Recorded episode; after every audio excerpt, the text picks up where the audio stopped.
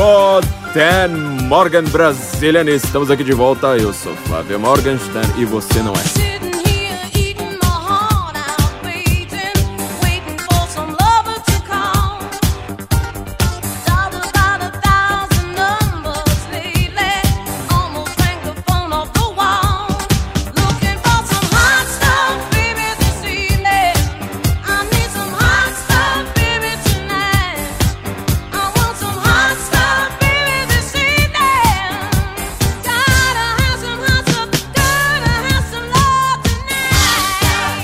Este, para quem não sabe, é o podcast do Senso Incomum. Neste podcast nós estamos certos. Se você discorda, você está errado. Nós, eu vou te, te pedir, caro ouvinte, nós vamos falar baixinho aqui hoje. Nós estamos aqui no estúdio, de madrugada, 3h40 da manhã, tudo escuro. Não vamos acender nenhuma vela, que é pro Evandro não aparecer. A gente já tá há vários episódios que a gente não pode abrir estúdio que o Evandro entra. Então agora nós vamos ficar aqui falando baixinho, com calma, trancando portas e janelas, só assim pra gente conseguir fazer um episódio sem o Evandro. Senão você já sabe o que, que vai acontecer, né? Gente, eu queria lembrar a vocês, a vocês todos, tá? A vocês todos. Antes de mais nada, nós temos. Na verdade, não é bem lembrar, eu quero dar um recado inicial aqui para todos vocês: que nós estamos inaugurando a nossa querida, maravilhosa, tão pedida, tão desejada, tão implorada. Vocês encheram o saco, ameaçaram a gente de morte nós finalmente colocamos a nossa livraria no ar. Nós estamos com a livraria do senso incomum no ar, quer dizer, uma livraria totalmente cheia de livros para você ficar mais inteligente e perder amigos. Se você tá muito cheio de amigos e com muitas poucas leituras, tá lendo muito redes sociais e não lendo a sua estante, nós vamos cuidar do seu problema, deixar você completamente miserável e depressivo, sem amigos e com tempo suficiente para você ler livros, afinal você não vai ficar gastando tempo com essas amizades que você está tendo. Se você entrar lá em livraria, olha só como é, é difícil esse, hein? Livraria.senso incomum.org é o endereço do nosso site com livraria ponto na frente. livraria.sensoincomum.org Você vai ter acesso à nossa livraria. Nós estamos com, com, alguns descontos, alguns descontos, mas muito bons e alguns livros sensacionais aqui para vocês, tá? Que chegam até 55%. Só que isso aí você vai ter que correr, você vai ter que ouvir esse podcast e falar: opa, agora vamos comprar livro. É, tem alguma, algumas dicas aqui que eu dou para vocês muito boas. Por exemplo, temos aqui. Ó, esse livro aqui é divertidíssimo. Ó, Técnicas Avançadas de Sobrevivência na Faculdade. 50% de desconto num, livro de 200 páginas aqui, aqui da VID. Vários aforismos. É, é, um livro engraçadíssimo, coisa sensacional. Tem inclusive até meu próprio livro, tá com desconto. Tem o Desinformações do Mihai Pacepa, que todo mundo pede. Temos A Mente é, Esquerdista. Democracia na América, tá? Edição da Vid nova, do Alex de Tocqueville, com 45% de desconto. É Violência e Armas, de Joyce Lee Malcolm, se você quiser ter um debate sobre desarmamento.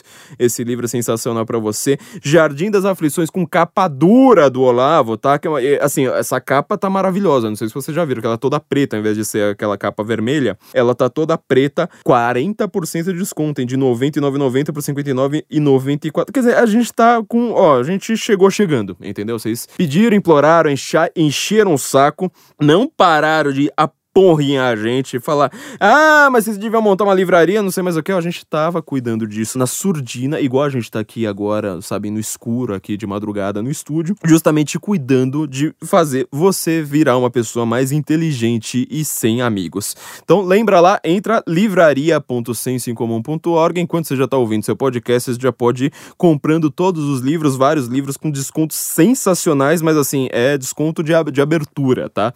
Então entra lá que a gente tem muita coisa a discutir hoje. Na verdade, gente, eu quero ser bem objetivo nesse podcast, tá? A gente teve nessas semanas, eu sei que você tá ouvindo esse podcast, pode ser daqui a alguns, sei lá, uns 200 anos, porque nós temos temas assim, nós temos uma, um garbo e uma elegância que perdurarão pela eternidade. Então pode ser pode estar tá ouvindo esse podcast daqui a 200 anos, daqui a, a 3 mil anos, eu não sei exatamente quando. Mas nessa semana, essa semana de, de, de quando nós estamos gravando, a Greta, a Greta, ela foi gritar, Greta foi gritar lá na ONU, dizendo: How dare you? How dare you? You stole my dreams! You stole my childhood! Oh, how dare you? How dare you?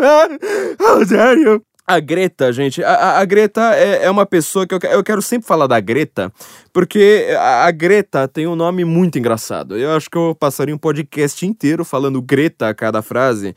Se, seria sensacional. Eu fico imaginando como é que vai ficar a Greta como substantivo, o que, que vai significar daqui a um tempo. Greta é, é, é o nome perfeito, assim, o nome de, de, de uma sueca.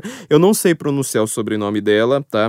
A Greta é uma menina de 16 anos nascida em 3 de janeiro de 2003. E ela ficou famosa porque ela mata aula toda semana para lutar contra as mudanças climáticas. Quer dizer, antes eles falavam aquecimento global, aí eles começaram a perceber que era um problema porque, apesar de alguns anos terem aquecido, que é uma coisa meio óbvia, o planeta não iria ficar na mesma temperatura o tempo todo, daqui a pouco ele começou a diminuir a temperatura. Eles falaram: Ei, meu Deus do céu, o que, a gente faz para dizer que o mundo tá acabando? Então vamos chamar isso de mudanças climáticas. Aí você fala assim: então, mas peraí, o planeta ele não fica na temperatura constante a porcaria do tempo todo, então é, você tá simplesmente chovendo no molhado molhado falando esse tipo de bobagem aí, a porcaria do tempo todo.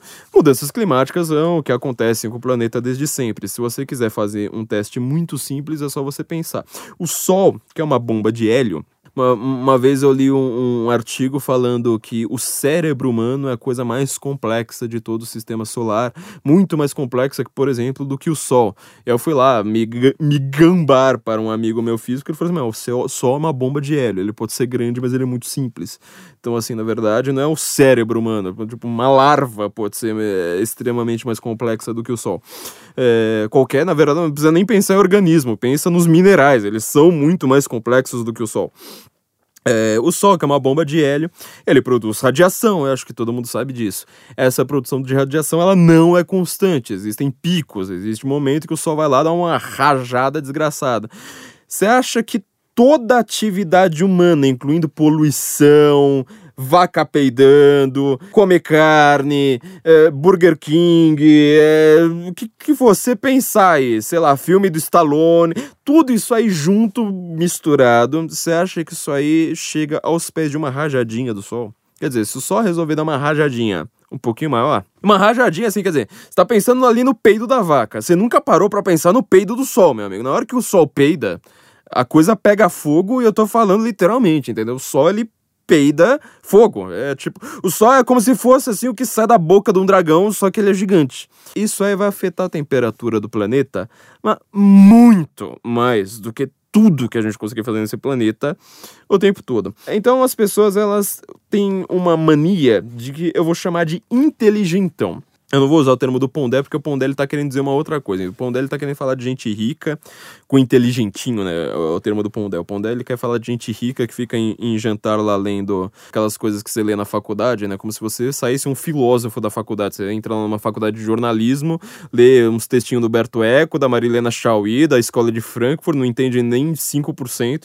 E depois você fala, não, porque Sartre, não, porque até a Fernanda Montenegro fez uma peça monólogo sobre Simone de Beauvoir, como se alguém entendesse o que, que ela quer dizer com umas frases retardadas, tipo, ah, não se nasce mulher, se torna mulher. Eu já expliquei essa, essa frase aqui em alguns podcasts para trás, alguns episódios para trás, de uma maneira é, é, que eu digo, assim, nenhuma feminista que eu conheço, nenhuma feminista que eu conheci, tá? E olha que eu fiz psicologia, eu fiz letras, nenhuma feminista que eu conheci sabe explicar o que, essa frase significa, eu tô explicando ali naquele episódio. Essa é uma, uma frase bem pouco feminista, se você for parar pra pensar nela. Se você for an analisar de fato, você vai ter que ouvir os episódios ali para trás. É, vai lá falar, ah, Simone de Beauvoir, não sei mais o que, se você acha um filósofo. É isso, é, é o jantar do inteligentinho. Mas eu quero falar do inteligentão. O inteligentão Ele é o cara que ele descobre uma coisa muito simples. Tipo, ele descobre um problema do mundo. Ah, existe desigualdade social. Ou então, ah, é, o planeta está se aquecendo. Ah, o homem explora o outro homem. Ah, é, a democracia está em crise. É sempre uma coisa dessa. Ele descobre uma coisa boba dessas e ele dá uma solução extremamente idiota para o problema, tá? Uma solução completamente mongoloide. E ele acha que quem discorda dessa visão é simplesmente um preconceituoso ignorante. Quer dizer, ele não acha que as pessoas discordem dele, falando, ó, oh, o senhor inteligentão. É, na verdade, você é burro pra cacete. Não, ele acha que as pessoas têm intenções maldosas em discordar dele. Então, essa Greta, por exemplo, ela é uma inteligentona tá? Ela tem 16 anos, mas ela já caiu nessa. Na... Tudo bem, né? A gente sabe que ela é uma fabricada, etc, etc. Não vou, eu não quero entrar nesse, nesses detalhes, vou tentar ser bem objetivo aqui. Mas ela é tipo inteligentona, quer dizer, ela fala assim: eu estou preocupada com o meio ambiente. Sabe quem tá preocupado com o meio ambiente, meu amigo? A humanidade. A minha humanidade precisa de oxigênio, cacete, precisa comer. Precisa, inclusive, sabe, quem é, quem, quem é vegetariano tá preocupado com meio meio ambiente. Porque o cara só tá preocupado com, com, com vegetal. Agora, quem é carnívoro tá preocupado com o vegetal, tá preocupado com a salada, tá preocupado com a comida da comida e tá preocupado com a comida principal. Quer dizer, você tá preocupado com o ambiente inteiro. Tudo bem que é meio ambiente, é meio ambiente, mas é o meio ambiente inteiro, não é o meio meio ambiente, entendeu? Então, quer dizer, você tem que. A primeira coisa que você tem que entender sobre meio ambiente é que você tem que falar: ó, carnívoros, eles manjam mais de meio ambiente do que vegetarianos por razões matemáticas puras e óbvias. Isso é irrefutável, 50% a, a, a mais ali, de, sabe, de cara. Segundo lugar, você acha mesmo que você vai lá e fala assim: nossa, eu estou preocupado com o meio ambiente? Alguém fala assim: olha isso aí que você tá pensando, meu amigo, é, não, não é... Ah, então você não tá preocupado com o meio ambiente. Então você quer botar fogo na Amazônia lá com lança-chamas. Igual o Bolsonaro nazista que foi lá botar fogo na Amazônia sozinho. Ah, então você não, não tá preocupado com, com a girafa pegando fogo na Amazônia. Ah, então você não, você não sabe que daqui a, a, a 10 anos no máximo as calotas polares vão engolir os ursos polares, não vai mais ter urso polar. Ah, então você não sabe que agora vão matar todos os pandas na porrada. Ah, então agora você não sabe que. Isso é o inteligentão. É o cara que ele tem uma solução extremamente simples e mongolóide, completamente estúpida para um tipo de problema extremamente complexo e ele acha que quem discorda dele na verdade é simplesmente uma pessoa maldosa que não tem boas intenções. A gente já falou aqui vários episódios sobre a base da filosofia, quer dizer, você nunca vai ser um filósofo, nunca vai entender nada de filosofia, inclusive de filosofia moderna, sem entender qual é a base da filosofia, porque a filosofia ela tem uma estrutura circular, ela sempre circunda os mesmos problemas. Nós estamos discutindo hoje em 2019 os mesmos problemas que Sócrates estavam discutindo.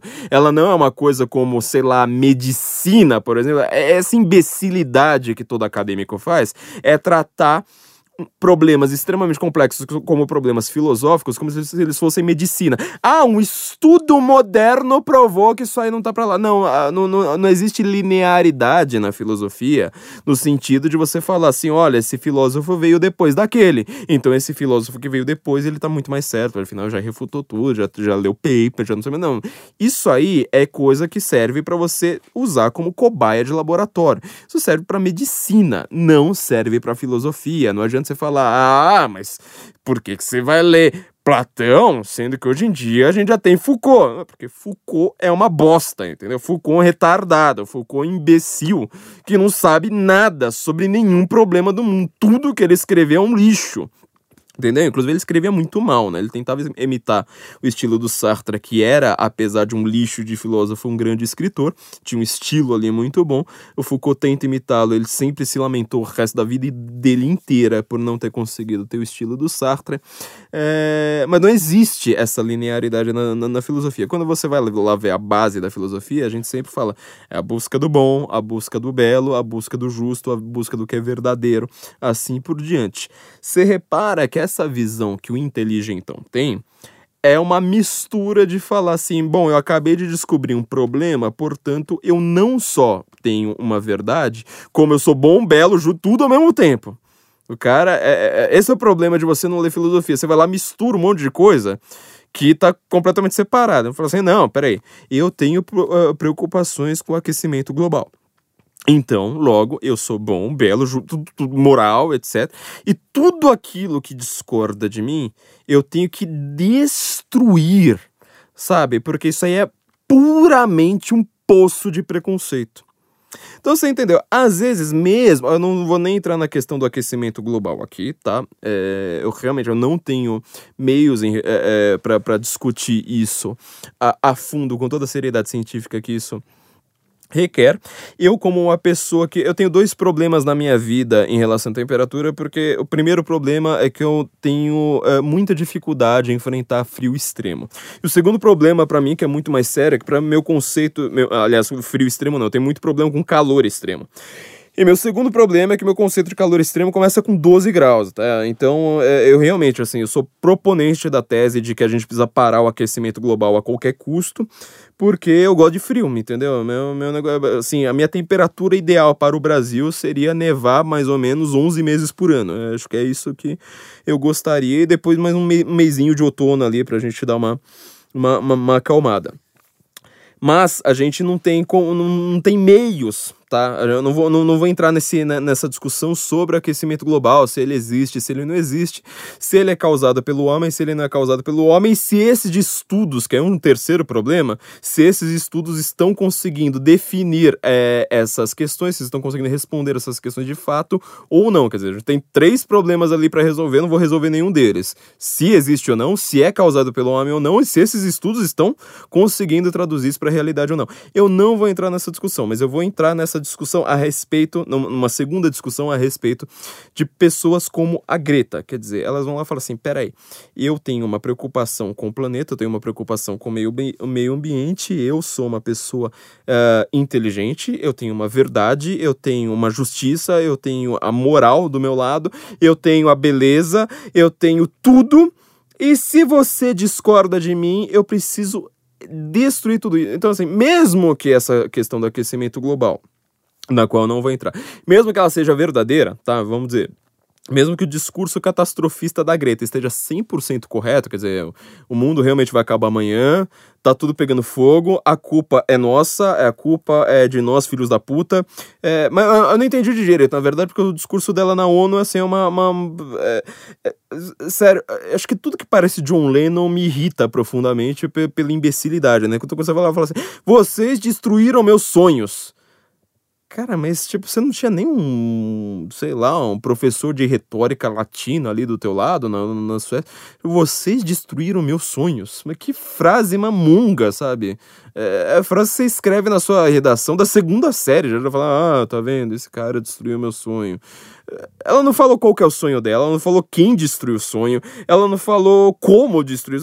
Não é nada assim, é tipo, vocês destruíram minha infância. Como assim destruíram minha infância? Infância da menina, tipo, sueca, cara. Puta que eu pariu mente rica poderosa, ficou famosa, pai maconheiro, mata aula toda semana e ainda tu não vai lá incensa ela, fala, nossa, precisamos glorificar essa matadora de aula. Pô, meu, quando eu matava a aula, cara, era, sabe, escondido ali, sabe?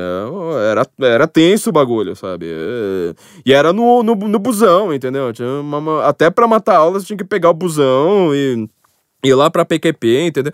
Porra, meu, a, a, como assim destruir a infância da menina? A infância da menina. Eu queria ter a infância destruída igual a Greta, entendeu? Tipo, tudo bem que eu não queria ter os pais da Greta, né? Mas, enfim.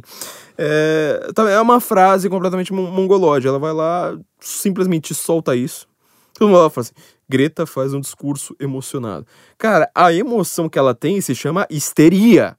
É uma emoção completamente forçada, artificial. Eu sei que o discurso dela é, emo é emotivo. Eu sei que o discurso dela, ela chorou. É um fato da vida. Ela chorou no discurso. Mas, mas não significa nada, entendeu? Tipo, as pessoas choram, sei lá. Pode ser que apareça um assaltante, vai lá, enfia a arma na minha cabeça.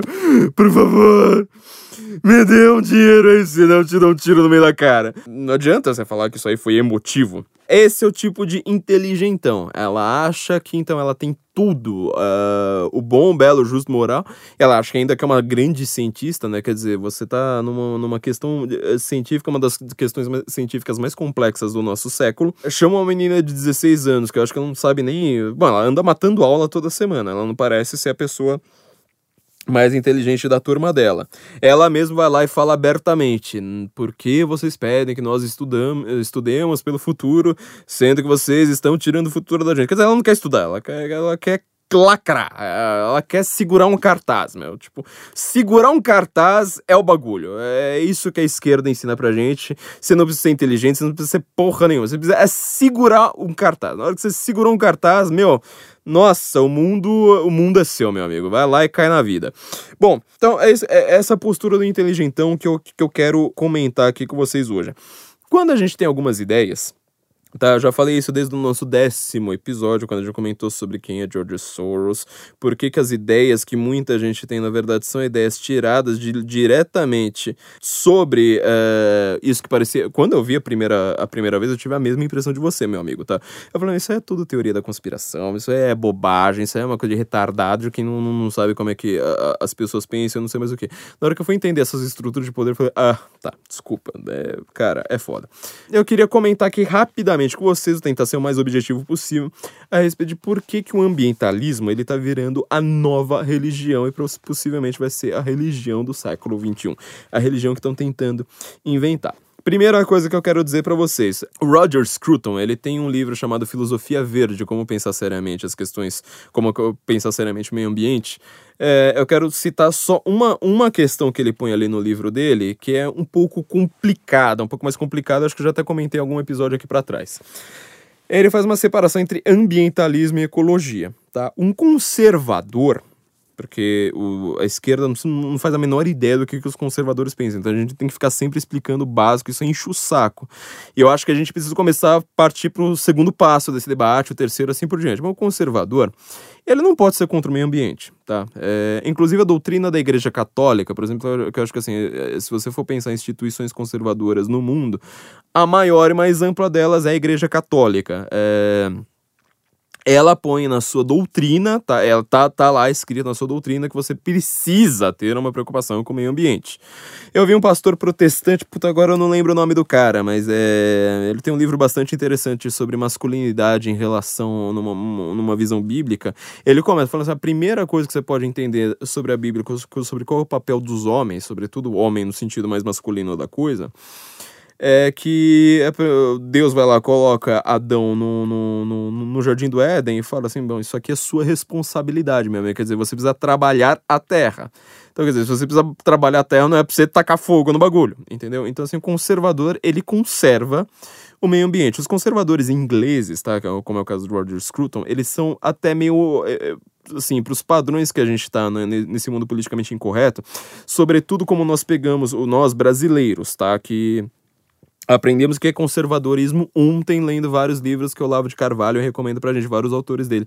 A gente pegou muita coisa do conservadorismo americano, tá? A gente não tem um pouco dessa visão do conservadorismo inglês, que ele parece até um pouco eco-chato pra gente. Você vê uns caras tipo Tolkien, cara que escreveu O Senhor dos Anéis ele tinha um vício em natureza gigantesco. E a natureza, assim, no sentido que parece até meio riponga, né? Tipo, não, não, você precisa sair das grandes cidades e, e ver mato mesmo, e ficar vendo árvore, pintando. Churchill, a mesma coisa. Churchill adorava ficar pintando paisagem, esse tipo de coisa. Pra gente, hoje, nesse mundo politicamente incorreto, que, que a gente tem muita influência americana, isso parece até meio, meio sei lá, coisa estranha. Mas se você for parar pra pensar, o conservadorismo, ele precisa cuidar do meio ambiente, precisa cuidar da sua, do seu planeta, precisa cuidar de tudo isso. É uma coisa básica da vida. Tá? É básico, a gente sabe, a gente entende isso. A gente não vai atacar fogo na Amazônia com um lança-chamas como gente inteligentona vai, vai, vai acreditar. Fala assim, ah, se você não acredita em aquecimento global, se você não, não, não, não, não se emociona com o discurso da Greta, então você é um nazista que quer tacar fogo na Amazônia. O primeiro problema que a gente já vai colocar, tá? Como um parêntese rápido, os nazistas, eles eram campeoníssimos do ambientalismo. Voltando ao Roger Scruton rapidinho, só pra gente terminar esse negócio. Roger Scruton, ele, ele, ele separa ambientalismo de ecologia. Por que, que eu digo que isso é um problema um pouco mais complicado do que parece? Essa é uma definição muito própria do Scruton. Se, se você for ver, por exemplo, como é que é isso na língua alemã, isso quase se inverte. Quer dizer, o pessoal da ecologia lá parece ser mais chato. do que o pessoal. Parece que o, o que ele quer chamar de ambientalismo parece o pessoal da, da ecologia. Mas eu, eu, gosto bastante dessa definição do, do, do, do, do Scruton, porque pelo menos na origem da palavra ela faz sentido. O que isso significa? Ambientalismo. Ou melhor, vou começar com ecologia. Ecologia é aquilo que a gente sabe. Tipo, ah, por que, que a gente não recicla coisa? Legal, reciclar, ó, bacana. Barateia custo, a gente não, não constrói lixão, a gente vai lá, é, não, não precisa mais produzir uh, o mesmo tipo de utensílios de novo, assim por diante. Ah, bacana, ecologia, legal, ok. O ambientalismo, por outro lado, ele é uma visão de que você precisa cuidar de toda a sua existência baseando-se na preservação do meio ambiente. Então, quer dizer, o ambientalismo é que vai pregar uma coisa que está sendo extremamente comum na Europa hoje e que logo, logo vai ser exportada para o Brasil. Já vi muita gente já debatendo isso, falando assim: não, você precisa ter menos filho porque o ambiente, o meio ambiente não aguenta. Os filhos lá da Meghan, é, da, da, da, nova membro da família real inglesa, ela falou claramente, falou abertamente, não, a gente só vai ter dois filhos por causa do, do, do, do aquecimento global. Você fala, que porra que uma coisa tem a ver com a outra, desgraçado. Tipo, você vai ter um terceiro filho e o planeta vai se aquecer por causa disso? Você tem certeza que, você, que, que, que é isso que você pensa? Que, quer dizer, é, é, é, um pensamento, é por isso que é um ismo, ambientalismo. Quer dizer, você pensa no meio ambiente como uma categoria de pensamento viva, sabe? Muito, assim, mais importante do que você próprio. Eu vou seguir um pouco isso que, que, que o Scruton tá falando, como eu, como eu disse, na, na hora que você vai usar isso na linguagem prática e, e conforme forem as línguas e os povos e, e, e as épocas, talvez não sejam ex exatamente esses os termos que estão em discussão, mas vamos colocar assim dessa forma. Então, a gente, nós somos a favor, razoavelmente, da ecologia, nós somos contra o ambientalismo. Qual que é o maior problema de, de, de uma visão como da Greta, falando, não, vocês soubaram nosso futuro. You stole my childhood. You stole our future. You came to us, young people. Uh, enfim, aquela coisa, aquele discurso todo dela é um discurso ambientalista, tá? Não, não vou nem entrar nessa questão, tipo, ela, por exemplo, tem um braço direito que é uma, da, da, uma mulher com é, que é financiada diretamente pelo George Soros. É, ela saiu uh, na capa de diversas revistas, só que ainda no The Guardian, entendeu? Que você vai falar, olha, tá vendo? The Guardian falou que o Bolsonaro falou, falou mal, não. Não, ela sai em tudo quanto é revista que é lida de fato, sabe? Porque The Guardian não é, eu já falei um milhão de vezes aqui, The Guardian não é o jornal mais lido da, da, da Inglaterra, assim por diante. Como uma fraude. Quer dizer, todo mundo considera ela uma piada. É, ela é muito zoada na, na, na Europa. E eu acho, honestamente, eu como uma pessoa pessoa que estuda muito essa questão da linguagem, do discurso e da comunicação de massas, eu acho que a Greta está fazendo um grande, uma, tá, tá, tá fazendo uma grande contribuição para quem é, vai contra o discurso catastrofista, porque ela não consegue ser levada a sério, tá? Ela convence quem já está convencido, então isso não é convencer, isso é reforçar. Isso é você fazer uma espécie de reforçamento positivo no seu próprio grupo. Ó, nós somos ambi os ambientalistas que acreditam em aquecimento global, acreditam que a gente precisa praticamente matar a humanidade para salvar o planeta. Nós achamos lindo o discurso da Greta. Na hora que você vai ver assim, tipo, população médica vai lá e fala assim: vamos ver como é que é, será que é bom, será que não é?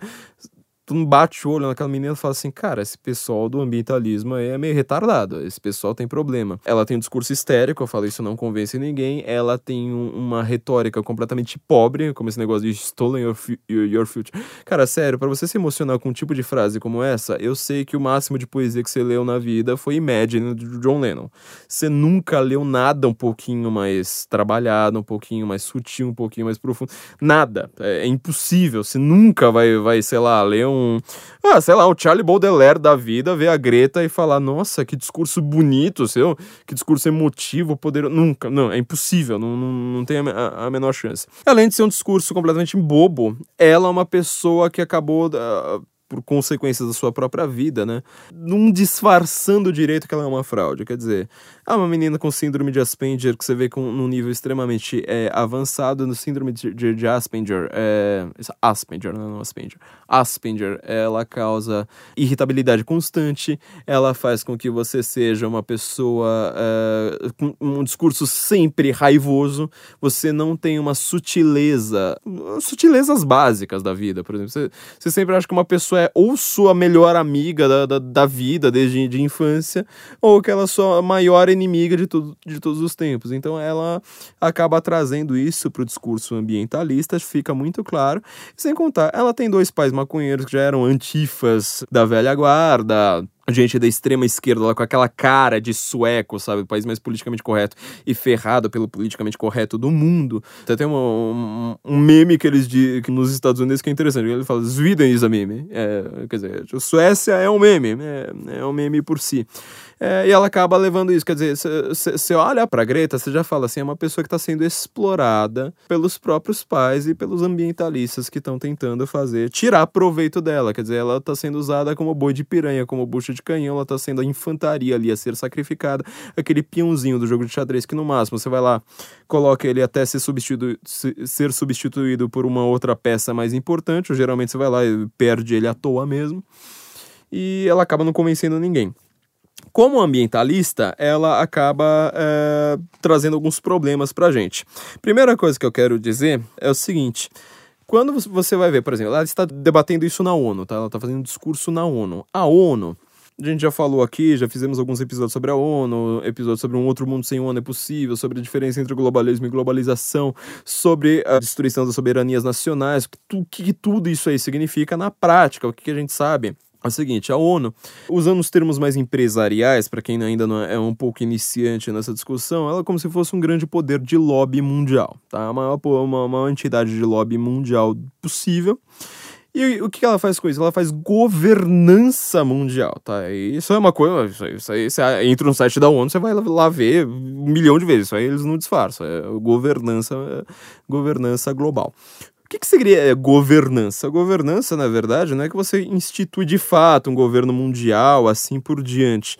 É, quer dizer, não é que você substitui, substitui todo o, o, os sistemas políticos do mundo por um único sistema. Não, você faz governança, tá? O objetivo, o objetivo deles a gente não sabe exatamente qual é, mas assim, o, a prática da ONU de fato é criar governança.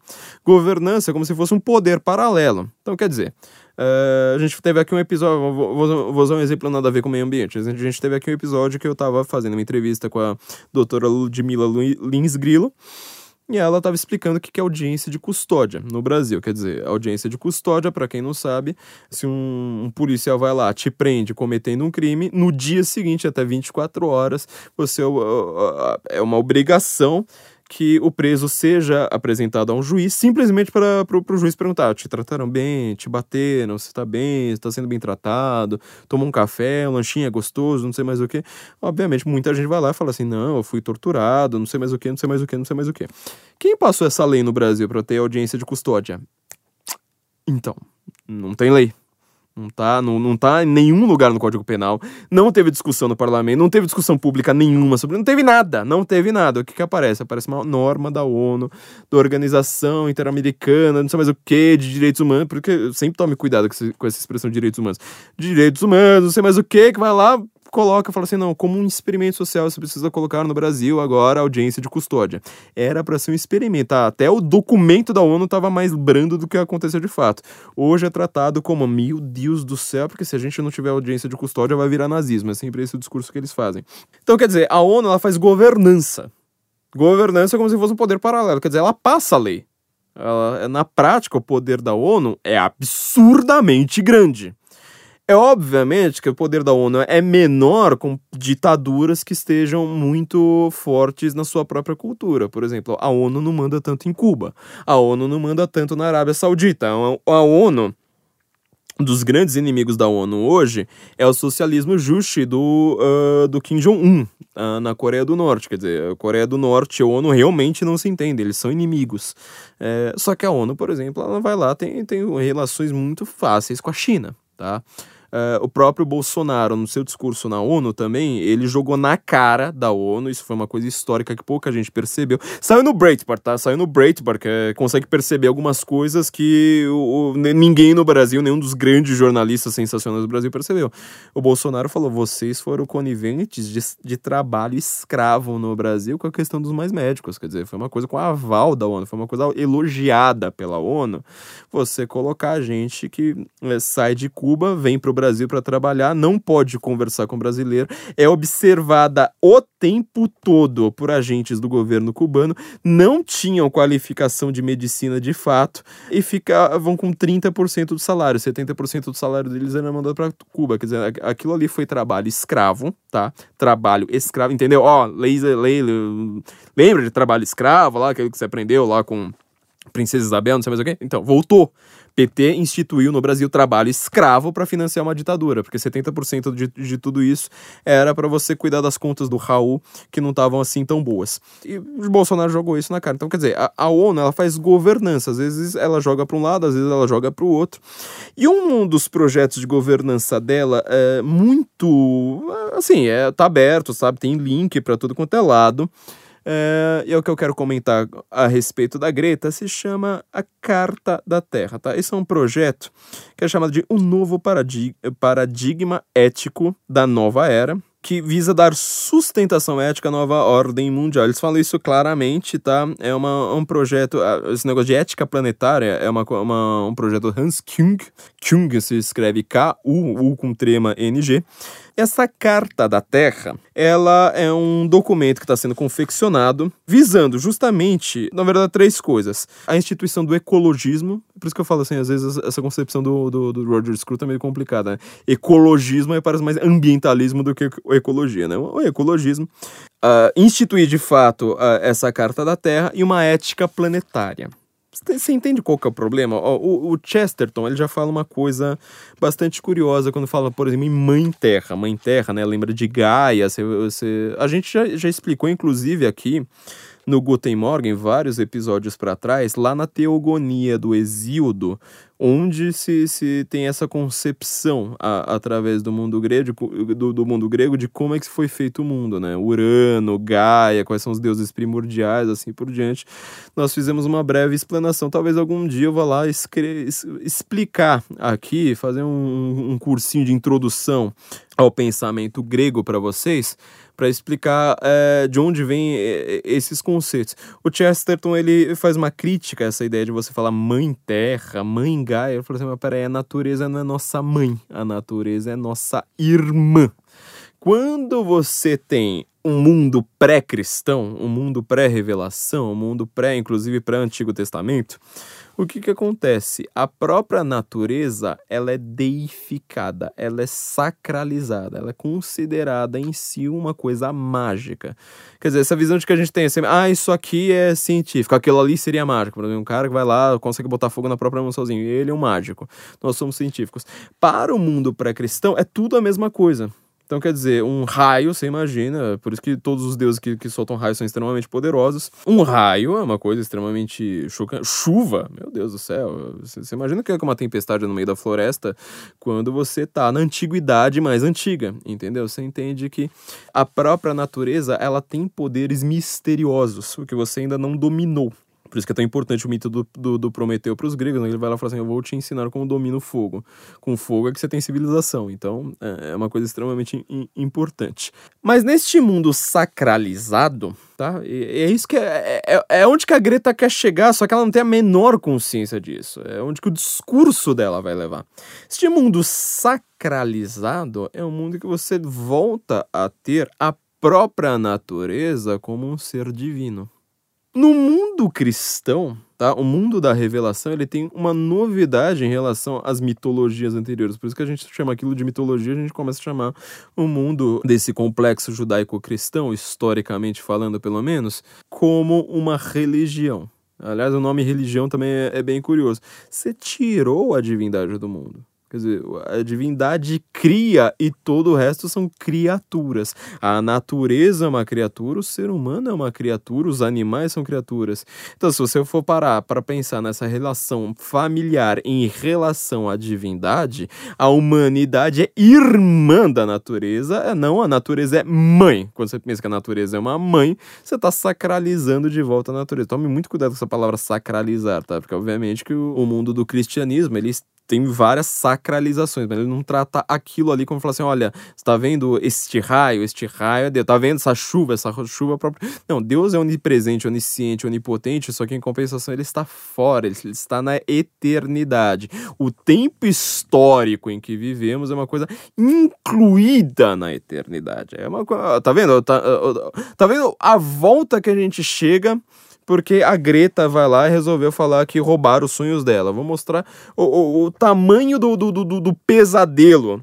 que é a vida dela. Então vamos lá, a gente tem então uma sacralização, que esse discurso quer fazer uma volta à sacralização. Essa sacralização, ela é pagã. É isso que, a gente chama de, de paganismo.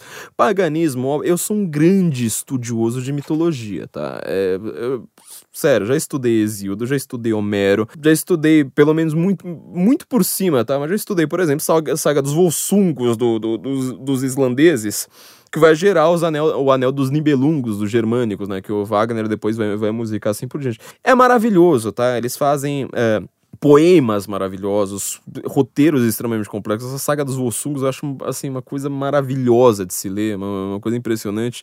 É... Só que tem assim 200 mil personagens, é, ela é bastante difícil. Só que isso é a parte bonita, tá? Essa parte legal, agradável. O problema é que se você tiver de fato o mundo sacralizado como é do, do, do, paganismo, você tem que ler aquilo ali como mitologia, não como verdade. Por que, que você não pode falar assim, ah, então Thor que existe, não deu? Ah, então é, sei lá, Baldur que existe. É esse tipo de coisa. Qual é o problema ali? Se você fizer uma coisa como essa, você está sacralizando de volta à natureza, falando assim, ó, este raio é Thor. É, a floresta é não sei quem, o oceano é não sei mais quem. Este mundo pagão, ele ele é um mundo sacralizado, da própria natureza sacralizada, e sacrar, sacralizar te lembra uma outra palavra, né? Sacrificar tá? Se você está dentro de um, de um ecossistema, aliás, a palavra ecossistema ela também é complicada, tá? Se você está dentro de um ecossistema com deuses inclusos e você está considerando que a natureza é maior do que você, que você precisa salvar a natureza, na hora que você tiver qualquer conflito entre natureza e você, adivinha quem é que precisa ser sacrificado? Você. Pensa agora, por exemplo, que agora vamos tentar entender esse discurso da Greta, tá? É, é, como eu falo, no mundo do judaico-cristão, só para pe pegar o gancho aqui, o mundo judaico-cristão ele cria uma religião. Por que, que religião tem esse nome? Religar, quer dizer, a divindade está externa a você. Você não precisa, no, no mundo pagão você não precisa de, uma religião, porque não precisa se religar a nada. Quer dizer, você pega uma planta na mão e fala, pronto, eu tô aqui com Deus na minha mão. Agora, uh, o mundo da, da, da, religião, por isso que é, todas aquelas histórias do Antigo Testamento são extremamente importantes, que, que, que é para você ver o tempo histórico. Quer dizer, é uma história, é um tempo histórico dentro da eternidade.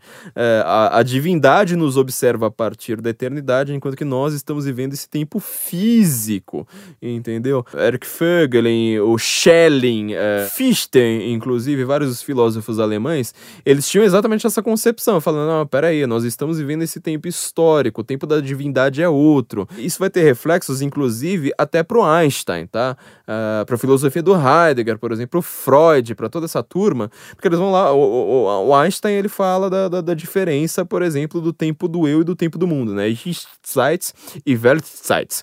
Então, quer dizer, você tem uma diferença entre o tempo interno da sua alma, o que o Einstein vai falar assim, é um termo, o tempo interno do observador e o tempo do mundo. Eles não batem, inclusive fisicamente, tá? A teoria da relatividade é justamente isso. Eles não batem. Então, esse é o modo de, de, de viver histórico, tá? O ateuzinho moderno, ele não percebe que ele vive nesse tempo histórico. Ele tenta negar a, a divindade. Ele pode negar, falar assim: não, Deus não existe, não sei mais o quê. O mundo tá, não, não, precisa de mitologia, não precisa de nada, não precisa de religião.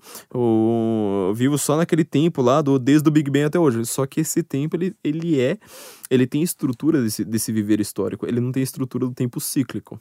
O tempo cíclico é o tempo dos pagãos. Este tempo cíclico é o que você pode entender como um tempo da natureza. Quer dizer, a natureza ela é cíclica por si, ela não tem história. Tipo, quando, o que, que aconteceu na natureza? Não, é, o, não aconteceu nada. É, ela, é, ela volta a, a, si mesma. O Ortega Gasset usa uma frase interessante. Ele fala assim: um tigre há 5 mil anos e um tigre hoje são o mesmo animal. O homem que nasceu há 5 mil anos, o homem que nasceu hoje, só na nascença ele já tem diferenças brutais, tá? Então você precisa levar em consideração essa questão filosófica um pouquinho mais sério. Bom, esse, esse mundo mitológico, tá? Pra gente chegar onde que, que são os sonhos da, da, da, da, da Greta, os sonhos que foram roubados dela, este mundo mitológico, sendo cíclico, e ele não dependendo de uma divindade externa, ela querendo falar assim, nossa, né, é, vocês soubaram nossos sonhos porque eu, a minha preocupação é com o meio ambiente, eu sou uma ambientalista e o meio ambiente vale mais do que eu. Já tá, você já tá farejando o sacrifício aí, né? Eu falei de sacrifício.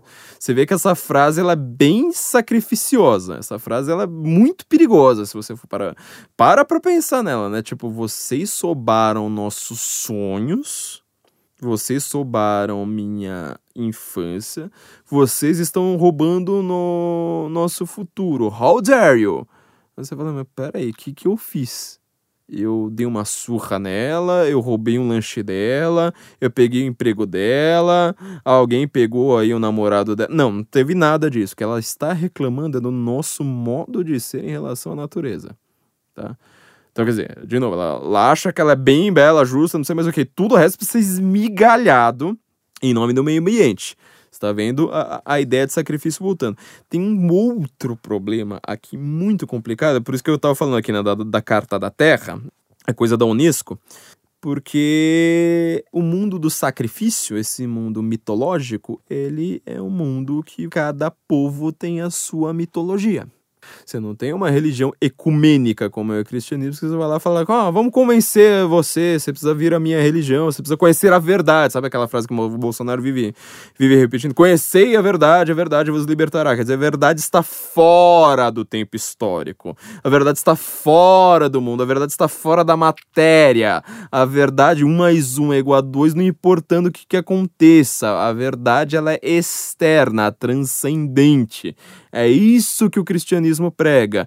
A verdade para este, para, para este tempo circular, esse pensamento que a Greta tem, ela é uma verdade étnica, ela é uma verdade do seu povo, ela é uma verdade do seu, uh, do seu grupo social, porque hoje, hoje ela não é uma racista, não estou falando que ela, é, que, que ela é uma. que ela vive naquele povo das mitologias, das religiões étnicas.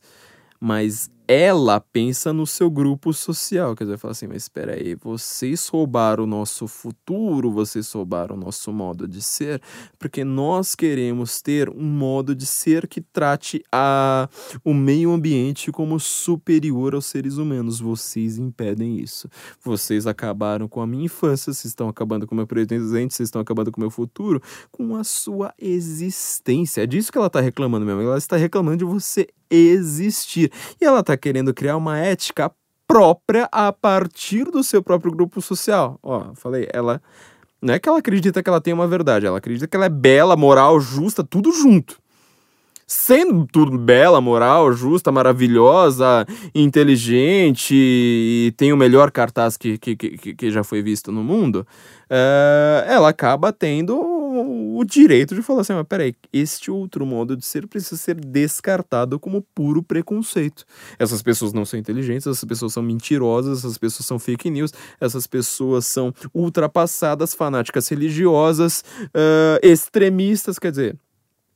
Você entende que a partir de uma coisa que pode até ser verdadeira, tipo aquecimento global, você tem a melhor coisa para você negar a vida já criada? A melhor forma de você negar a vida. Os nazistas, todo mundo acha, ah, é um culto da morte, não sei mais o que. Os nazistas, meu amigo, é que eles falavam em nação naquela época, eles falavam em, em raça, não sei mais o que. Mas pensa no que hoje em dia esse discursinho como o da Greta é capaz de criar. Um discurso todo baseado em sacrifício e baseado numa ética completamente ligada ao seu grupo social, ao seu grupo ideológico, falando: olha, se você não está com nós. É, é, o, As, o dela a, acaba falando, acaba se coadunando muito bem o discurso que, que os ambientalistas já têm. Se você não se coaduna a nós, você é completamente inimigo. How dare you? Como eu disse, a, a Unesco está querendo criar uma coisa que, como eu disse, que chama Carta da Terra, que é o novo paradigma ético. Tá, que vai dar sustentação à ética nova ordem mundial. Eles falam isso claramente. Ela quer criar ecologismo, é, a, a, a própria iniciativa da Carta Terra e uma ética planetária ética planetária dá a impressão que vai falar assim: não, mas peraí, você não acabou de falar que, que, a, que a ética da Greta, do próprio grupo social dela. Então, mas essa ética planetária é exatamente isso. Ela, ela tem o um nome de planetária. Mas é uma ética simplesmente deles. Quer dizer, ela vai pegar tudo aquilo que vá contra o meio ambiente, vá contra o ambientalismo, não sei mais o que, fala assim, mas essa é uma ética que precisa ser substituída, tá? Isso aí foi criado a partir de 1991.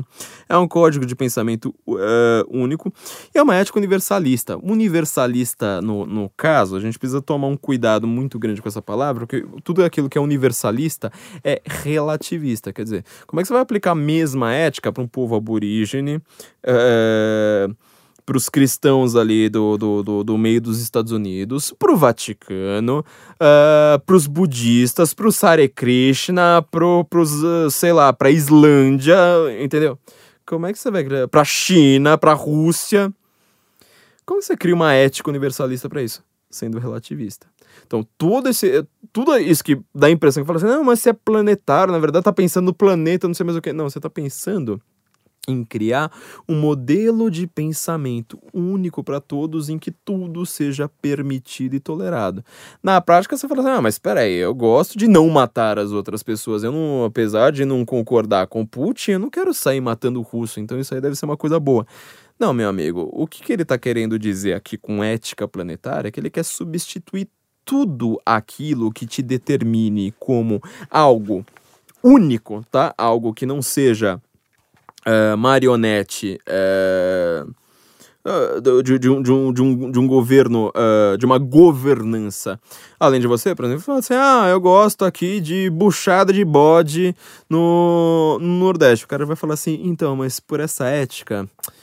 Veja bem, tem muçulmano ali que ele não vai gostar disso, então vamos ter que te substituir, te substituir essa buchada de bode é, através de uma, de, de, de uma governança. É, ou, sei lá, ah, eu gosto de, sei lá, tourada na Espanha. Eu não gosto, tá? Eu acho aquilo ali uma aberração mesmo, mas enfim, é, eu, eu tô reclamando no método como, como aquilo ali é, é, feito. Eles vão falar assim, ah, então, gente, só que agora, sem nenhuma lei, sem nenhuma discussão no parlamento, a gente vai criar aqui um lobby desgraçado acabar com isso. Ou, ah, eu gosto de, sei lá, como fazem os suíços. Ah, eu gosto aqui de produzir leite de cabra aqui das minhas. Ah, mas olha, pelas nossas novas normas de sanitárias aqui, não sei mais o que, você não vai mais poder com, uh, criar leite com, com, com essas bactérias, não sei mais o que. Quer dizer, você destrói todas as tradições do, do, do, do, mundo e cria uma coisa que eles acham que é batida no liquidificador e fala assim, mas é isso aqui, ó, é uma mistura de tudo.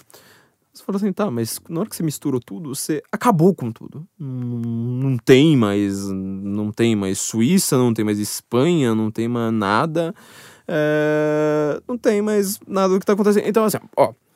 Quando você olha, por exemplo, eu escrevi recentemente uma história muito triste de quando eu lutei com, com, contra o globalismo e perdi, que foi eu chegar na, na, na cantina. Cheguei na cantina e falei assim: olha, eu quero uma coxinha. É, foram lá, tipo, esquentaram a coxinha, me entregaram, dei, dei uma mordida na hora que eu vi uma porra de uma coxinha de espinafre. Espinafre, meu amigo, espinafre. Como que você troca uma coxinha de frango, que é tipo, óbvio, é uma redundância, uma coxinha de ser de frango, por uma de espinafre, ninguém te avisa. É igual entregar pra um cego, assim, um cachorro quente, que na hora que ele mordeu, fala assim, ah, mas você não sabe? Pô, mas todo mundo sabe que agora o cachorro quente não tem mais salsicha, tem um pepino. Uh, só você não sabe, você que é um preconceituoso uh, ultrapassado. Uh, então, assim, isso aí são, são, efeitos da governança, quer dizer, você vai trocando comportamentos, você vai trocando tradições, você vai trocando alimentos, você vai trocando tudo para uma ética planetária. Eles falam claramente. Uh, em relação a isso. Uh, por exemplo, a Unesco, ela fala de uma vida sustentável. Você já viu isso aí um milhão de vezes. Você vê, por exemplo, uh, quantas coisas vegan você vê hoje? Você pode ser vegan, tá? Você pode ser vegetariano, uh, etc. Só que assim, se você adota isso como um objetivo de vida para a humanidade, você já tem que começar a repensar algumas coisas. Falar assim, não, eu quero ser uma ética própria minha, tá? Existe uma ética pública, existe uma ética normas que eu preciso seguir na sociedade e aquela ética que eu tenho para mim mesmo, do fundo da minha consciência, de mim para mim mesmo, eu não preciso prestar contas para ninguém, não sei para minha própria consciência. Assim, ah, eu prefiro ser vegan. É, só que na hora que você quer falar assim, não, mas espera aí, a humanidade inteira precisa ser vegan, você tem que falar assim, mas espera aí, então você tem que pegar tudo aquilo que foi feito no mundo, desde o neolítico, tá? e mudar, falar, não, agora não existe mais porque agora eu resolvi ser vegan. Então, você entende que isso é um projeto revolucionário muito grande? Muito chocante? Quando você fala em comunismo, por exemplo, tá falando assim, ah, mas isso aí tá ultrapassado, isso aí é uma coisa, bolchevismo, não, imagina, já acabou, não sei mais o que. Você fala assim, mas o modo revolucionário desses caras é tão ou mais gigantesco, na verdade é muito mais gigantesco, ele é, é, é, é global por si, e se a gente reclama, você fala, mas como você fala mal da ONU? A ONU só quer paz no mundo? A ONU é tipo a bondade pura e, assim por diante. É um dos principais, é uma das principais questões dessa vida sustentável, por exemplo, é um dogma inapelável. Tá? Eu vou citar um documento da, da, da, da, Unesco aqui, né? 10 problemas prospectivos de população. Documento do trabalho de, de Caracas, fevereiro, fevereiro de 91. Ela fala: é necessário lembrar a verdade indiscutível de que os recursos disponíveis no espaço da Terra são limitados. Ó, tá vendo? Sempre começa de uma, de uma maneira bonitinha. É, fala que o do progresso industrial dos países de desenvolvimento não se estenderá aos países do terceiro mundo. Quer dizer, você precisa criar agora um modelo econômico, é, industrial, etc., que seja o mesmo para todos os planetas do mundo, do, todos os países do mundo. Quer dizer, como é que você vai ter o mesmo modelo para a China, o mesmo modelo, sei lá, para o Peru? Você entende que isso é uma, uma, uma, coisa muito grande? Eles vão falar assim que a única causa da degradação ambiental nesse país é o fator demográfico. Lembra do, do discurso da Greta agora? Vocês soubaram nossos sonhos, como vocês ousam. Vocês me falam pra gente pensar no futuro, sendo que o futuro acabou e não sei mais o que. O que ela quer colocando o ambiente, meio ambiente, na frente da própria população. Tipo, lembra que muita gente já disse que os fatores demográficos vão ser a grande questão do século XXI?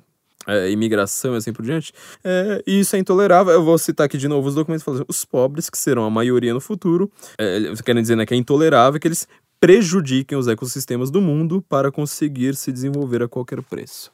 Lembra de onde que é essa Greta? Ela é de um país pobre ou ela é de um país rico.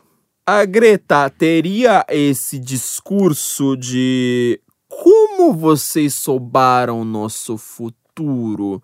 Como vocês pedem para que nós pensemos no futuro com palavras vazias e não sei mais o que. Se ela tivesse nascido em Serra Leoa, ela teria esse discurso?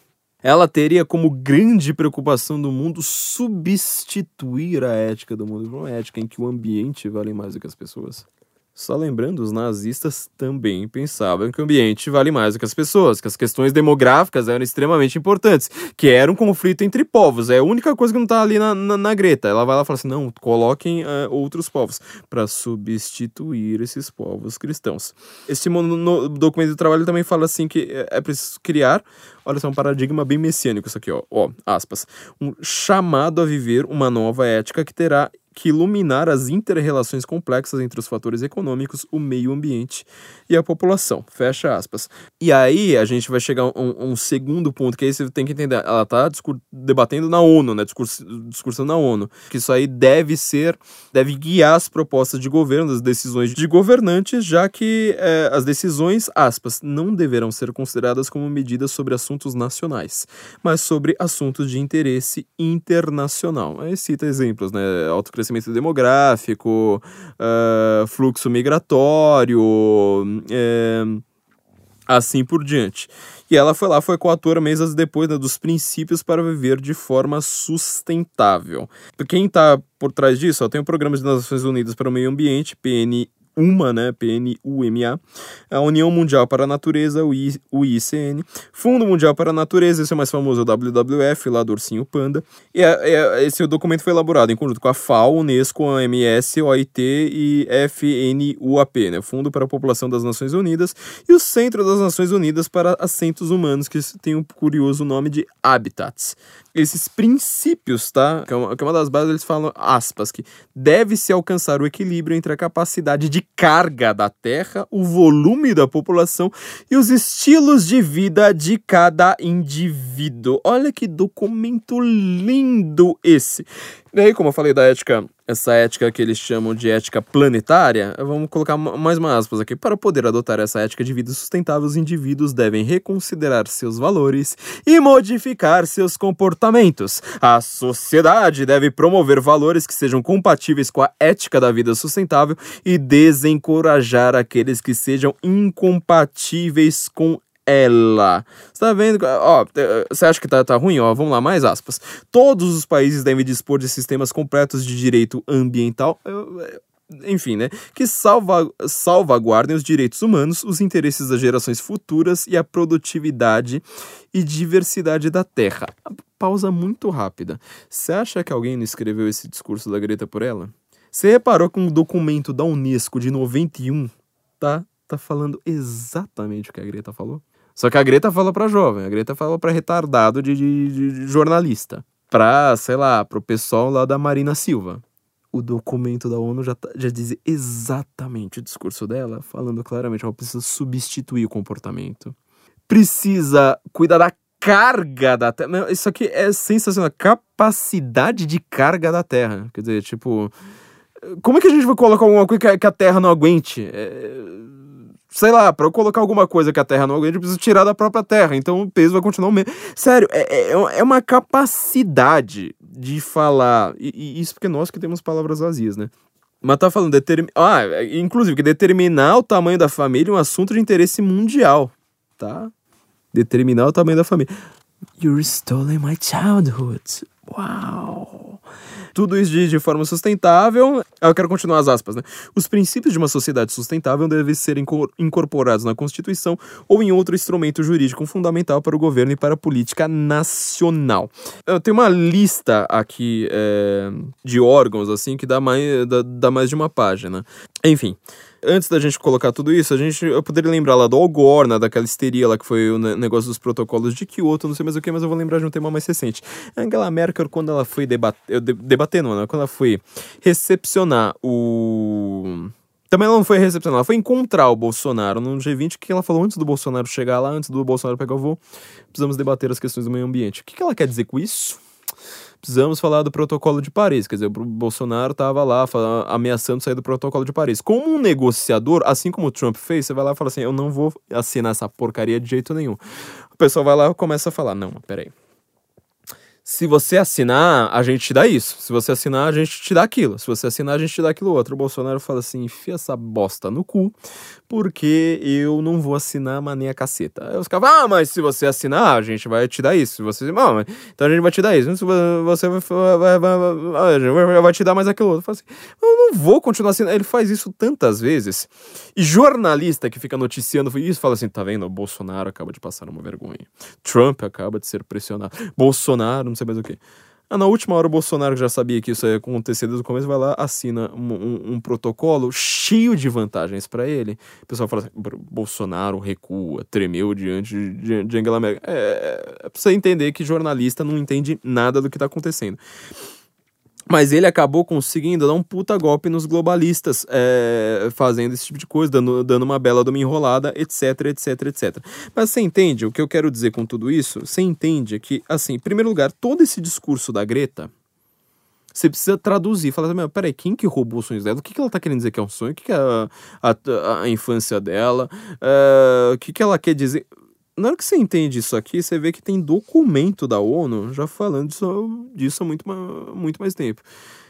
Falando em sustentabilidade, falando em interesses das gerações futuras, diversidade e produtividade, uma sociedade que esses princípios devem ser, devem ser incorporados na, na, na, Constituição, falando que isso aí. Peraí, se isso aí precisa ser incorporado na Constituição, quer dizer que estes órgãos são constituintes.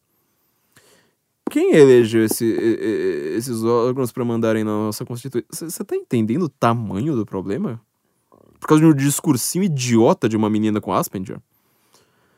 Quer dizer, é... ela, obviamente, é uma menina propaganda. Alguém foi lá e falou assim: fale exatamente essa frase com essas palavras, dê uma chorada, é... apareça na, na, na, capa de tudo quanto é revista, engane os trouxa lá que, que, que acreditam na primeira coisa que viram na frente.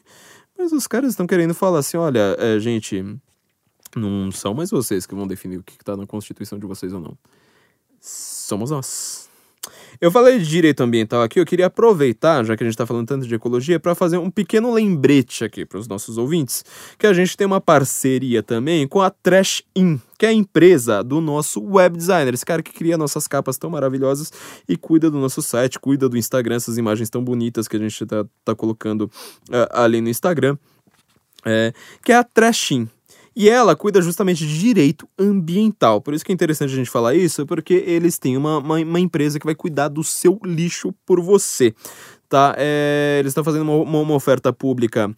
É, para conseguirem todo, todo, todo o aporte financeiro que eles precisam, você pode comprar cotas deles a partir de mil reais, tá? São as duas últimas semanas para você conseguir fazer isso. São 15, uh, 15 dias que a gente tem para você comprar cotas da Trash In a par, uh, uh, com, a, com cotas a partir de mil reais. Como eu sempre digo aqui, o direito ambiental ele vai ser uma das coisas mais determinantes do mundo, tá? Você tá vendo? É o tema do nosso podcast de hoje. Eles vão reciclar o lixo, vão cuidar do lixo, tirar riquezas do lixo para você de uma maneira muito mais fácil, muito mais é, eficiente do que as prefeituras estão fazendo por aí. E como a gente gosta de privatização, a gente deixa uma empresa privada fazendo isso e te dando retornos muito interessantes. Aliás, se você é um empresário de São Paulo, se você tem uma empresa física em São Paulo, Fala lá com o pessoal da Trashin também, é, que eles podem acabar cuidando do seu lixo de uma maneira que pode ser muito vantajosa para você. Entra lá no site, aí você precisa entrar no site especial aqui para os nossos ouvintes, que é trashin.com.br barra senso incomum, como o nosso site. Trashin, né? Lixo dentro, trashin.com.br barra senso incomum. É, eles vão cuidar do lixo para você e vai ser uma coisa muito boa é, e muito lucrativa para a gente, já que nós somos espertinhos aqui com com, com, essa, com essa coisa toda. Bom, gente, voltando a. a a toda a nossa questão, a Greta, ela é uma marionete. A gente sabe muito bem de quem. Ela é uma marionete que tinha todo um discurso ali pronto para você exportar essas coisas, como por exemplo a Carta da Terra, esse paradigma de uma ética universalista, quer dizer, você, você vai lá falar que é, você está respeitando todos os povos, no final das contas você não está respeitando absolutamente ninguém. E você está fazendo acordos comerciais, por exemplo, como esse da Angela Merkel, ela quer ferrar o Bolsonaro a qualquer custo, ela quer se sair muito bem num acordo com o Mercosul, ela vai falar assim, mas para você entrar aqui, você precisa assinar alguma coisa com a gente, você precisa assinar o acordo do clima. O Bolsonaro foi um extremo negociador, acabou passando um pouquinho pouquinho a perna nela. Obviamente não dava pra você simplesmente falar assim, dane-se esse acordo do, do, do, do, do clima de Paris, eu não vou assinar porcaria nenhuma mesmo. Mas acabou assinando pelo menos um pouco, né? Obviamente você não consegue dobrar todos os globalistas ali, tudo, tudo de uma vez, porque a gente precisa de um comércio internacional. Mas você entende que tudo isso todos esses acordos que eles estão fazendo tem tudo a ver com essa ética de sustentabilidade. Quer dizer, você vai trocar comportamentos, você vai trocar produtividade, você vai trocar economia por uma economia que eles querem. Eles é que vão definir, inclusive, o que é que vai estar na sua Constituição. Quer dizer, pra gente é um caos tentar colocar alguma coisa na Constituição, os caras fazem isso sem voto. Sem de parlamento, sem porcaria nenhuma. Se você ainda acredita, sabe? Se você ainda é trouxa de acreditar que a estrutura de poder é executivo, legislativo e judiciário, desculpa, seu trouxa, mas assim, você não faz a menor ideia de quais são as, realmente as forças, uh, as forças, os eixos de poder que estão na mente. Vamos falar um pouquinho aqui da Carta da Terra, tá? Isso aqui é uma coisa uh, bastante curiosa. A gente já falou aqui, eu fiz todo, toda a introdução para a gente já chegar aqui com, com, com tudo pronto. Então, vamos ler o prefácio da Carta da Terra, né? Uma carta que foi patrocinada também, né, pelo diretor da, da, da Unesco de 87 a 99, Frederico Maior. Foi feita em 97 com 10 mandamentos pelos princípios contidos na presente da, da Carta ou Constituição da Terra. Quer dizer, até nisso eles copiam eles querem tanto uma substituição das religiões que eles copiam até a ideia de que você precisa de novos dez mandamentos, tá? É coisa assim muito simples, né? É, foram duas organizações que fizeram, a Cruz Verde Internacional de Mikhail Gorbachev e o Conselho da Terra de, de, eh, dirigido na época por Maurice Strong. Ah, na verdade foi o Gorbachev, né? Essa, essa coisa que eu acabei dizendo, os Dez Mandamentos. É, o mecanismo que usaremos será a substituição dos Dez Mandamentos pelos princípios contidos na presente Carta ou Constituição da Terra. Foi o próprio Gorbachev que, que, que disse isso. Vamos ler o prefácio da Carta da Terra. A humanidade é parte de um vasto universo em evolução. A Terra, nosso lar, está viva como uma comunidade de vida única. O que, que eu acabei, o que, que eu falei ali sobre sacralização da natureza? Sobre que isso gera sacrifícios, quer dizer, a, a natureza é viva agora, tipo, inclusive as pedras, etc. Quer dizer, o aquecimento global é a ideia de que o planeta está com febre, é basicamente isso que eles querem dizer. As forças da natureza fazem da existência uma aventura exigente e incerta, mas a Terra proveu as condições essenciais para a evolução da vida. A capacidade de resistência da comunidade de vida e o bem-estar da humanidade dependem da preservação de uma biosfera saudável, com todos os seus sistemas ecológicos, uma rica variedade de plantas e animais, solos férteis, águas puras e ar limpo. Adoro isso, adoro tudo isso, não tenho a menor dúvida. Voltando. O meio ambiente global, com seus recursos finitos, é uma preocupação comum a todos os povos. A proteção da vitalidade, diversidade e beleza da Terra é um dever dever sagrado.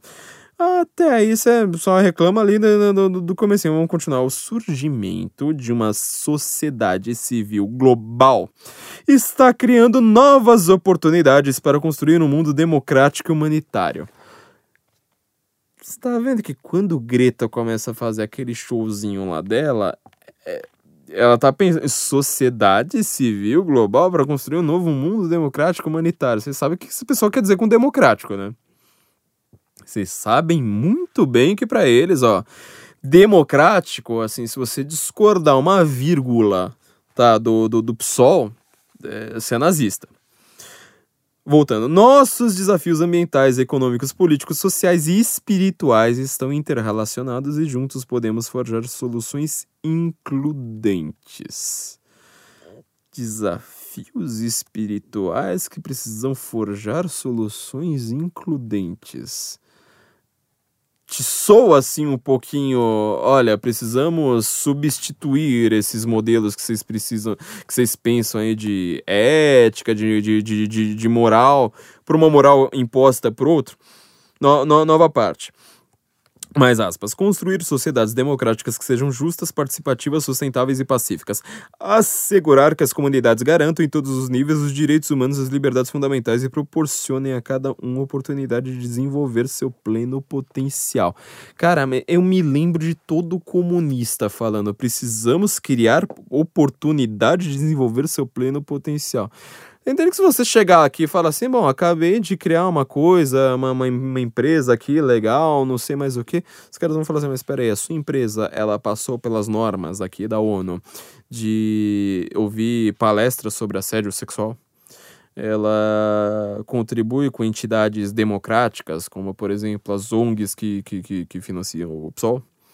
Ela tá dando dinheiro aqui para os fundos, não sei mais o que, lá da Amazônia, não sei mais o que? Você tá entendendo que todo esse vocabulário todo floreado é. Em primeiro lugar, que ele é todo panteísta, quer dizer, ele quer ressacralizar a natureza, ele quer te substituir. Substituir seu, seu código de valores por um código de valores deles, tá? É... É, tem mais um trecho aqui da, da carta que vale a pena ler, né? Proteger e restaurar a integridade dos sistemas ecológicos da Terra, com especial preocupação com a diversidade biológica e os processos naturais que sustentam a vida. Cara, eu acharia isso lindo.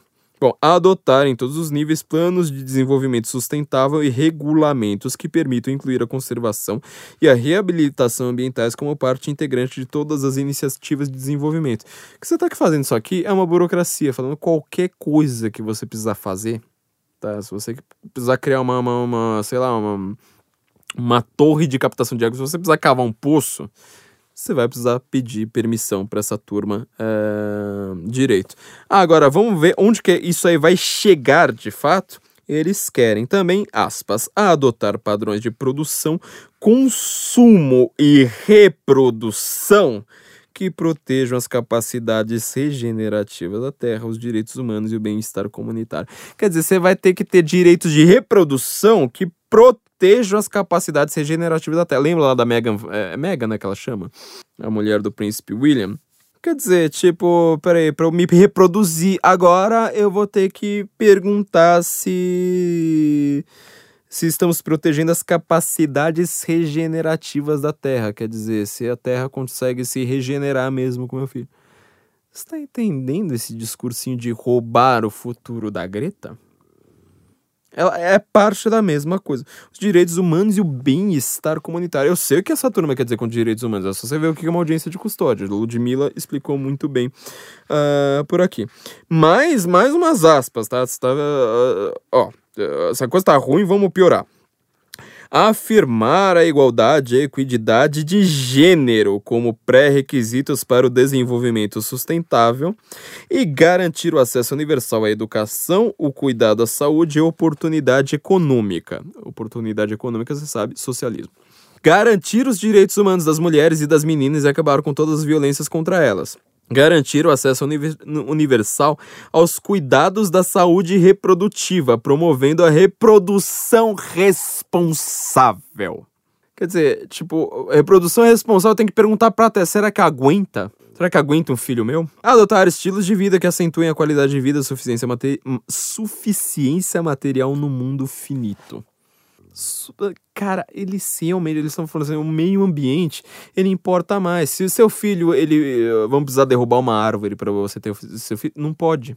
A gente tem que proteger a árvore. Você entende que a, a, o resumo da ética deles, a forma como a gente pode resumir a ética deles é o seguinte: você não pode ter filho, você precisa matar o seu filho, abortar. Você sabe o que é direito reprodutivo, né? Direito reprodutivo é direito de você não se reproduzir, de você matar o filho na barriga. Então, assim, você precisa matar o seu filho, porque senão ele vai ser morto pelo ambiente. Então, pra gente proteger o ambiente do jeito que, tá, precisa matar seu filho. Ele sabe. Meu, direito reprodutivo, você sabe o que, que é. Direito reprodutivo é uma coisa que você não precisava é, explicar, não precisava colocar num documento, se fosse simplesmente o direito de reprodução, porque isso aí é, uma, é um fato da vida.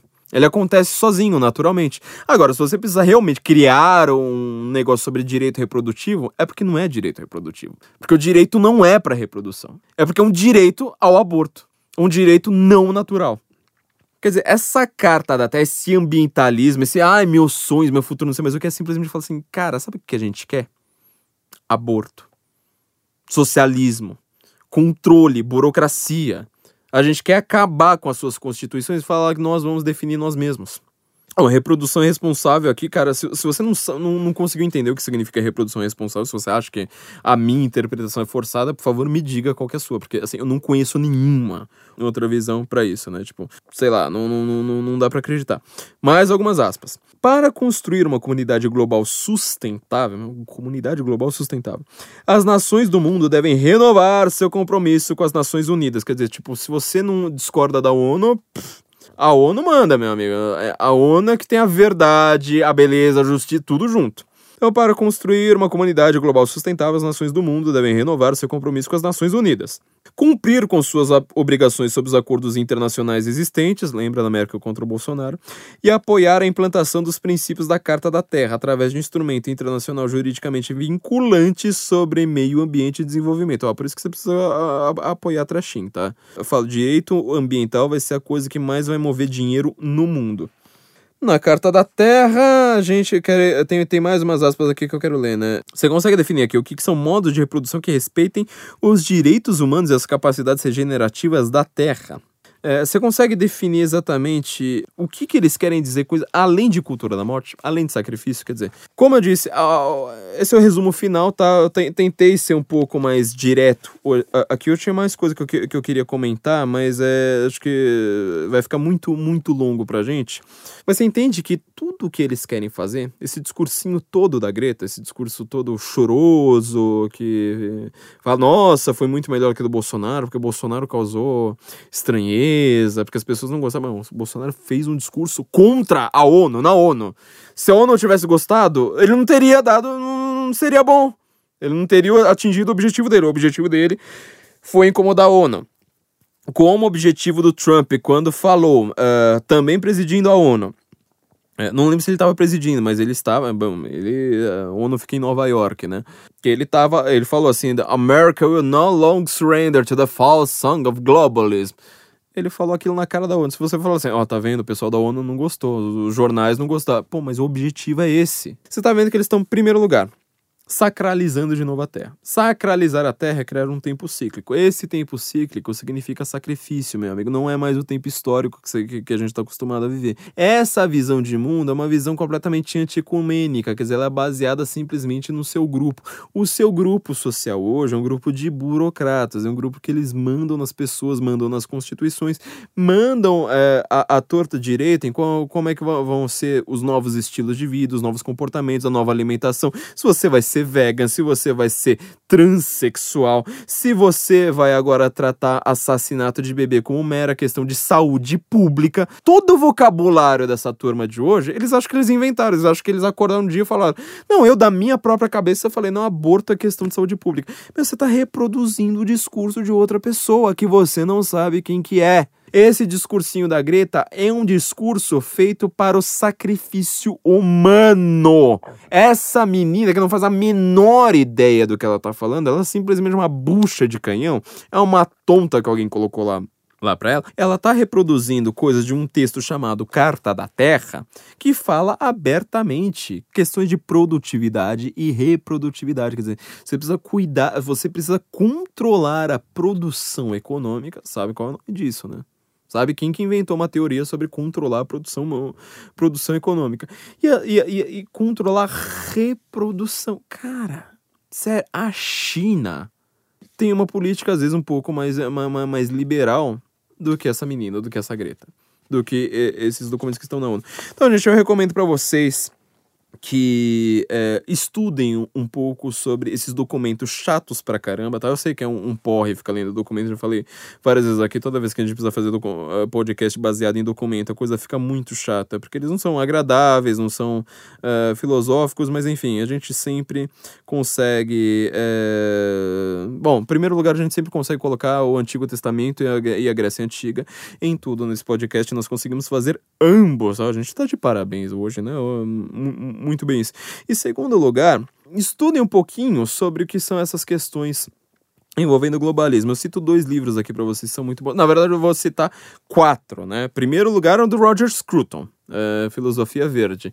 Ele não comenta muito essa questão do globalismo, mas é um, é um bom jeito de você pensar e falar assim, não, mas eu, eu não sou inteligentão.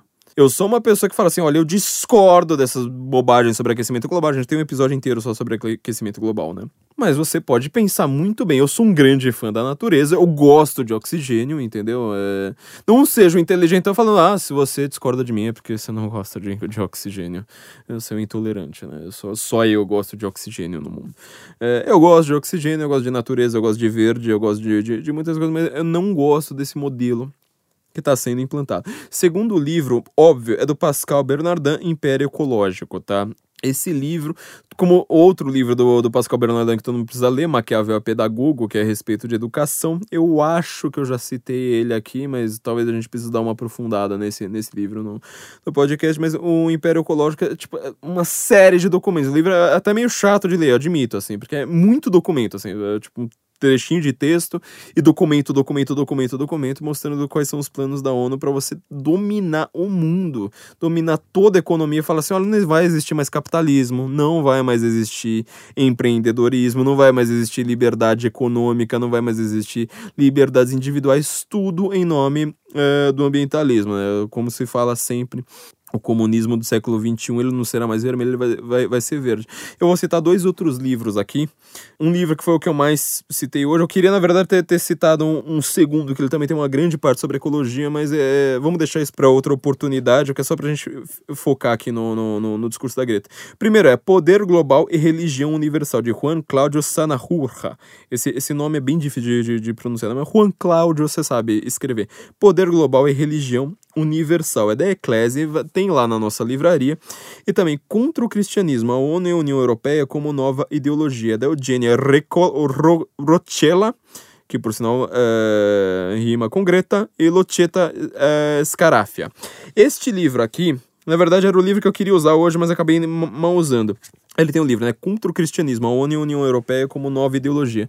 Eu vou te falar que ele foi até um pouco responsável, um pouco, tá? Mas bem pouco, assim, tipo, menos de 1%, responsável até pela minha conversão. Porque eu li esse livro quando eu era um ateu fanático. Tipo, eu falei assim, ah, mas contra o cristianismo não tô. Mas já que é sobre a ONU e a União Europeia, eu vou dar uma, vou dar, vou dar uma lida.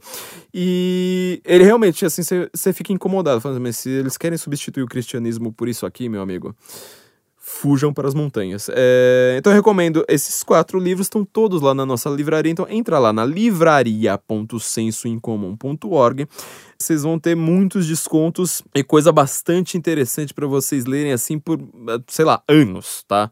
É uma livraria com uma curadoria excelente. Todos os livros ali eu recomendo efusivamente e tem descontos exclusivos, sobretudo nessa, né, nessa semana de inauguração para os nossos ouvintes. Então entra lá, livraria.sensoincomum.org Org. Não se esqueça de também seguir a gente no Instagram, tá, gente? Vocês estão esquecendo que a gente tem Instagram, instagram.com.br senso.incomum. E também lembre-se dos nossos parceiros, né? CV para VC, né? sensoincomum.cv para vc.com.br, que vão criar um, um currículo para você. A Trashim também, né? Já que a gente está falando de direito ambiental, trashim.com.br senso incomum e também os produtos da vista direita. Tem caneca, tem camiseta, você vai estar tá muito mais bem vestido, mais arrumado, mais garboso, mais inteligente, perdendo amigos com ainda mais rapidez.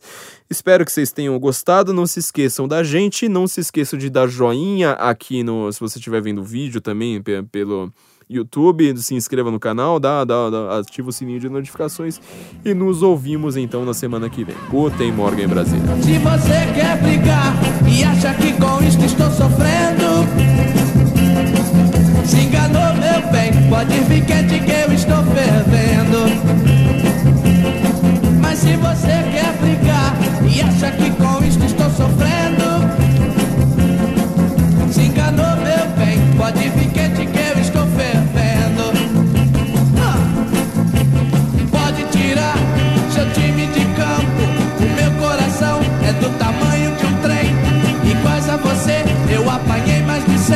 Παρασκευή και τι και στο